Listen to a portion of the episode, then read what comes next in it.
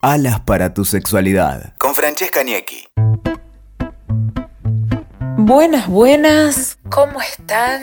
Yo muy bien, porque estoy en el mes del orgasmo, en el mes del orgasmo femenino que es agosto. ¿Y saben por qué es el mes del orgasmo? No es un capricho, al contrario. Me parece buenísimo porque en un estado de Brasil, allá por un 8 de agosto, se hizo una gran encuesta sobre sexualidad a las personas que vivían en ese lugar y la encuesta dio que las personas con pene llegaban al orgasmo en casi todos los encuentros sexuales, pero había una diferencia significativa entre la llegada de las personas con pene al orgasmo y las personas con vulva.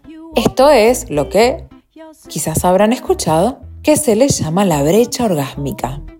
Esta diferencia entre las personas con pene y su llegada al orgasmo y las personas con vulva.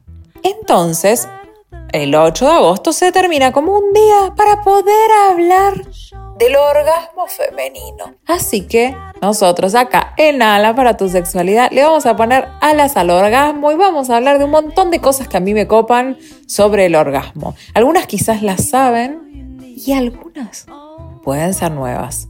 Así que agarren lápiz y papel y nos ponemos a prestar atención a varios detalles que tienen que ver con el orgasmo femenino y todos sus vericuetos.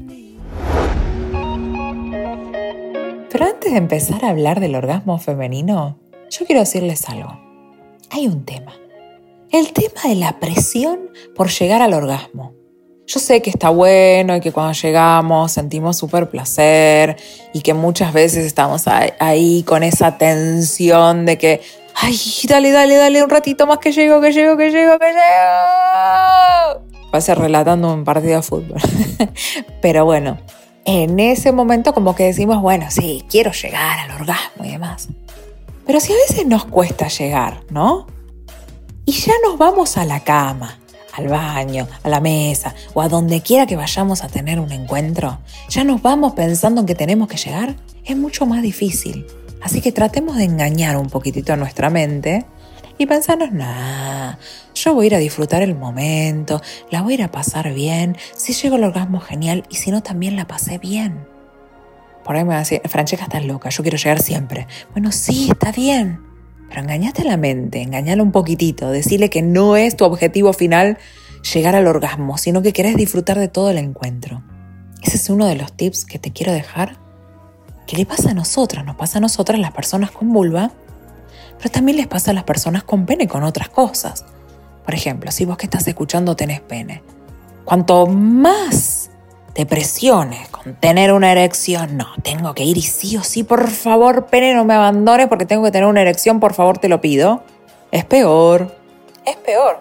Entonces engaña al cerebro. No, yo voy y si no tengo una erección, podemos disfrutar igual del encuentro. Y sí, señores, señoras, es verdad.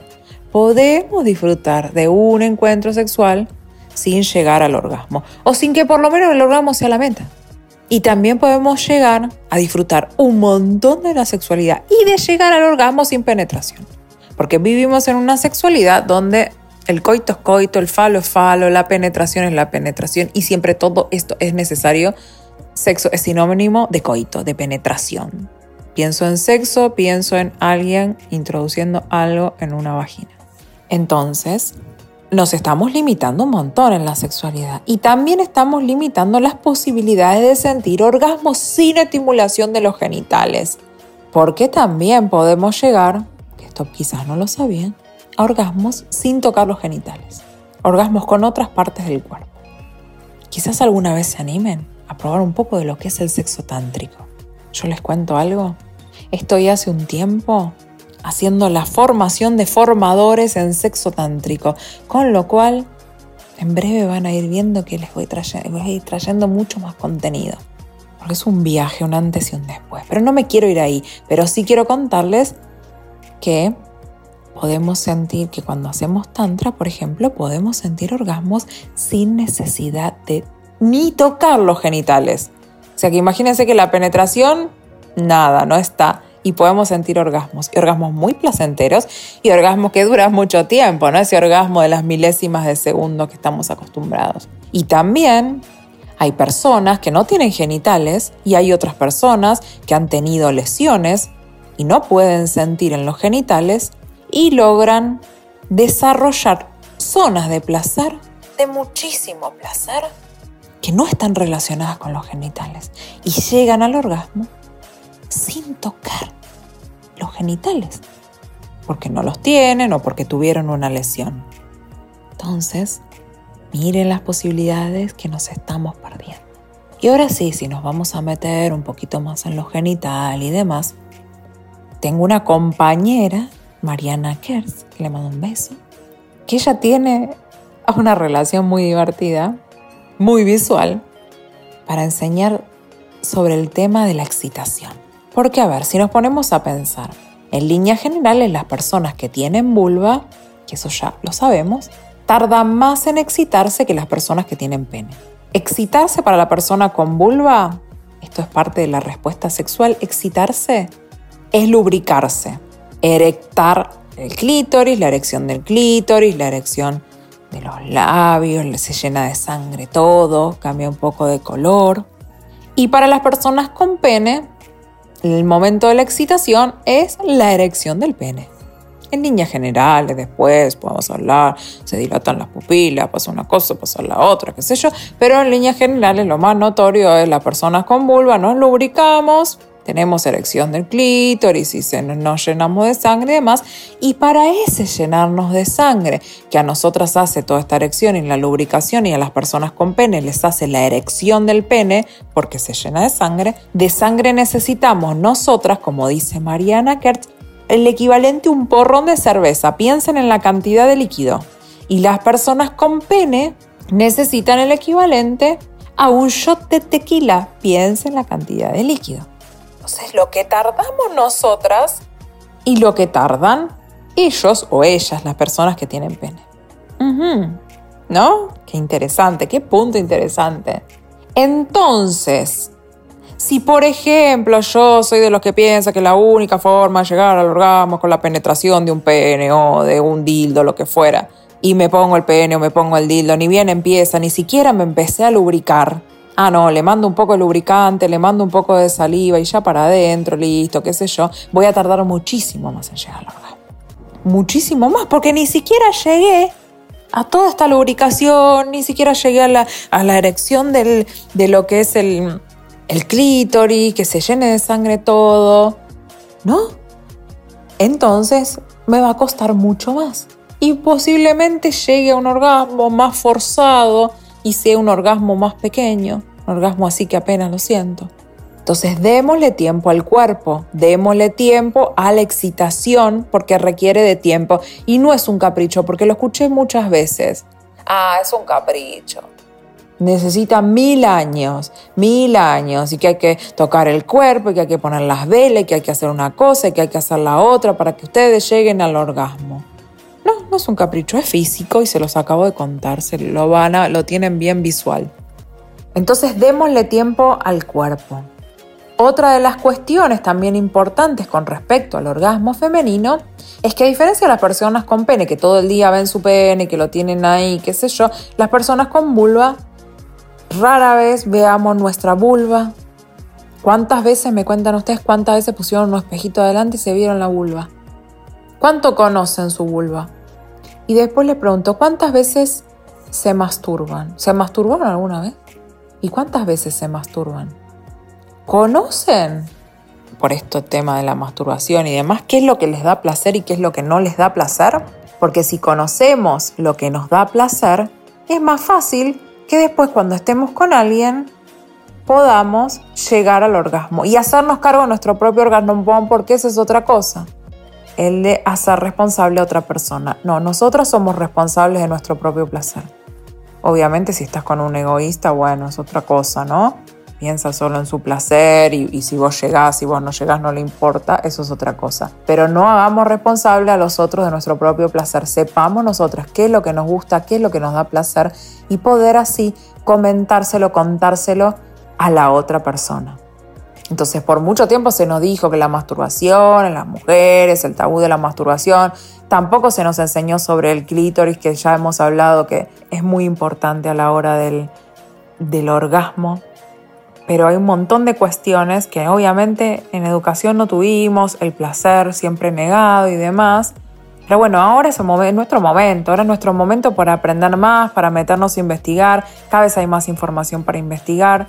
Entonces hagámonos cargo nosotras de nuestro propio responsable, de nuestro propio orgasmo y comuniquémoselo, abramos nomás y hablemoslo. La otra persona no tiene por qué saber, no tiene por qué saber porque todos somos distintos. Es decir, puede haber estado con, ah, pero mira la edad que tiene y todavía no sabe cómo hacer llegar al orgasmo una mujer. No, porque no todas llegamos de la misma manera. Entonces estuvo con un montón de personas, pero no por eso tiene más experiencia. Más experiencia va a tener si habla y si vos hablas con esa persona. Y pueden saber, a ver, bueno, a ver qué hacemos para que nos dé placer. Y si hablamos del momento, del orgasmo, más que nada, la parte de los genitales, que estábamos hablando esta cuestión de la excitación y bueno, y ahí empezamos en la excitación y demás, tenemos que saber, que esto seguramente ya lo saben, me habrán escuchado decirlo varias veces, que nosotros tenemos en lo que es la cuestión genital el clítoris, que el clítoris es el único órgano que está destinado únicamente al placer, o sea, su único fin es el placer. Por eso por mucho tiempo no se nos hablaba, ¿no?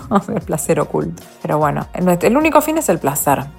Con lo cual, cuando nosotros tenemos orgasmos, ya hemos hablado de que orgasmos pueden ser orgasmos cerebrales, orgasmos donde se incluye otras partes, pero si hablamos del orgasmo genital, siempre el orgasmo genital de las personas con vulva es clitoriano, ya sea estimulando por dentro, el clítoris por dentro, porque el clítoris mide más de 10 centímetros, lo que nosotros vemos es una partecita nada más, entonces podemos tener orgasmos genitales estimulando por dentro del clítoris o estimulando el clítoris por fuera, que sería el glande del clítoris. Entonces siempre que tenemos orgasmos genitales, no los otros tipos de orgasmos que hemos hablado, sino que cuando son genitales, siempre son por la estimulación del clítoris, o por dentro o por fuera. Y muchas veces nos pasa que pensamos que cuando estamos en penetración, porque a veces estamos en penetración, cuando estamos en penetración, y nos cuesta un montón llegar al orgasmo, muchas veces es porque necesitamos una estimulación extra del glande del clítoris.